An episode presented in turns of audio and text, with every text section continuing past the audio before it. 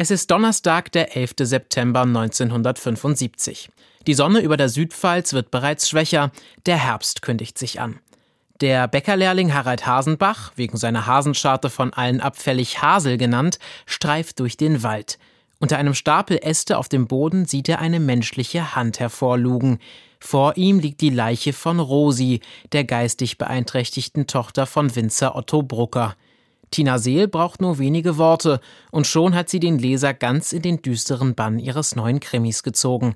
Der sonderbare Fall der Rosi Brucker ist schon der zweite Roman der gebürtigen Landauerin, der Mitte der 70er Jahre in der Pfalz spielt und sich mit gesellschaftlichen Außenseitern beschäftigt. Eine Kombination, die Tina Seel fasziniert. Mich reizen einfach Figuren, die eben im Kontext der 70er Jahre so am Rande stehen. Also Sonderlinge, Einzelgänger, wie meine Hauptfigur Hasel, der ja aufgrund einer Hasenscharte und weil er nicht gut sprechen kann, entweder immer ignoriert, gehänselt oder einfach nicht für voll genommen wird. Dass die Bewohner des fiktiven Pfalzdorfes Allweiler den 15-Jährigen nicht ganz ernst nehmen, wird jetzt zum ersten Mal zu seinem Vorteil. Hasel beschließt, die Situation für sich auszunutzen. Anstatt die Polizei zu informieren, lässt er Rosis wohlhabenden Eltern ein Erpresserschreiben zukommen, in dem er verschweigt, dass es für die Rettung ihrer Tochter eigentlich schon zu spät ist. Er verlangt 1000 Mark und hat Erfolg damit. Die größte Sorge von Rosis stoffeligem Vater ist nämlich, dass er zum Gespött des Dorfes werden könnte. Schließlich erwecke die Situation den Anschein, als wären er und seine Frau nicht in der Lage, auf ihre Tochter aufzupassen. In der Hoffnung, die Sache schnell unter den Teppich kehren zu können, zahlt er die volle Summe. Der Polizei sagt er erstmal kein Wort. Das mag absurd klingen, aber wer schon mal auf dem Dorf gelebt hat, der kann sich so ein Szenario durchaus vorstellen, so die Autorin. Das war einfach, vielleicht ist es auch noch die DNA eines Dorfes. Was denken die anderen? Was sollen die Leute denken? Das, das war total wichtig und es kommt eben daher, dass sich alle kennen. Denn es wurde ja immer viel getratscht und man selbst möchte ja nicht zum Thema werden. Für meine Mutter war das auch wichtig, dass am Samstag die Straße gekehrt war und das Auto gewaschen. Und ich höre sie immer, wie sie immer sagt, man muss sich ja schämen, wie das aussieht. Man musste sich immer schämen, wegen allen möglichen Banalitäten. Genau diese Art zu denken wird Otto Brucker zum Verhängnis. Nachdem er die 1000 Mark gezahlt hat, bekommt er einen zweiten Brief, in dem beschrieben ist, wo er seine tote Tochter findet. Erst jetzt wird die Polizei eingeschaltet und die hat es von Anfang an nicht leicht. Fast alle Dorfbewohner äußern wilde Spekulationen, haben gleichzeitig aber eine Menge zu verheimlichen. Plötzlich kommt ein Geheimnis nach dem anderen ans Licht. Affären, Schwangerschaften, Schwarzarbeit auf dem Winzerhof Brucker. Nur wer Rosis Ermordung und die Erpressung zu verantworten hat, das bleibt für die Kommissare ein Rätsel. Einzig bei einem Besuch der Behindertenwerkstatt, Rosi Bruckers Arbeitsstelle, besteht die Hoffnung, wichtige Zeugenaussagen aufnehmen zu können.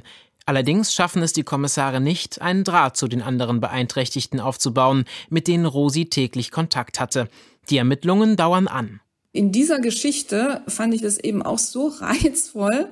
Diejenigen, die der Polizei wirklich was erzählen hätten können, die machen dicht. Und andere wieder, wie Hasel oder so, könnte auch, aber den beachtet ja niemand, den fragt ja niemand. Und die, die permanent was erzählen oder was zu sagen haben, die sagen eigentlich gar nichts, weil sie nämlich nichts wissen. Sie reden viel und sagen nichts. Tina Seel persifliert die verschiedenen Dorfbewohner gekonnt und legt die Absurditäten in ihren Denkweisen offen, ohne dabei albern zu werden.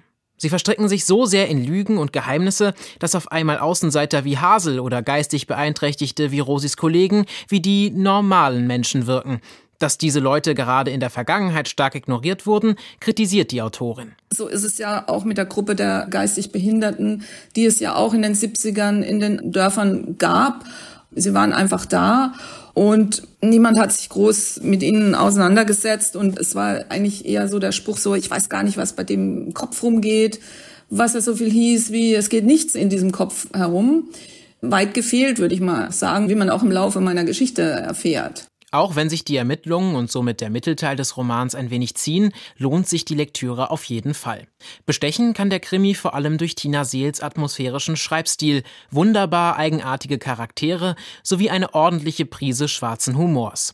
Trotz der düsteren Thematik kann man der sonderbare Fall der Rosi Brucker guten Gewissens als Kriminalkomödie bezeichnen. Zu unbeholfen und komisch sind die Dorfcharaktere vor allem in ihrem Umgang miteinander. An echten Sympathieträgern mangelt es der fiktiven Ortschaft jedoch. Der Umgangston ist meistens grob und rau. Ich bin ja wirklich inmitten dieser ganzen Szenerie aufgewachsen und der Ton, der damals normal war, der war einfach derb. Und in den 70ern, da ging es einfach eher darum, den Alltag zu organisieren, als einen richtigen Ton zu finden. Ja, also der Satz, wie war dein Tag? Schatz, der war noch nicht erfunden. Es war nicht allzu viel Empathie im Spiel. Der Pfälzer ist auch der Meister der kurzen Sätze. Dann halten wir es zum Schluss mal pfälzisch. Ein Mord, eine Erpressung, ein Dorf im Chaos. Packende Atmosphäre, spannende Charaktere, überraschendes Ende. Mit Der sonderbare Fall der Rosi Brucker ist Tina Seel ein Krimi mit Tiefgang gelungen, der auch noch Spaß beim Lesen macht.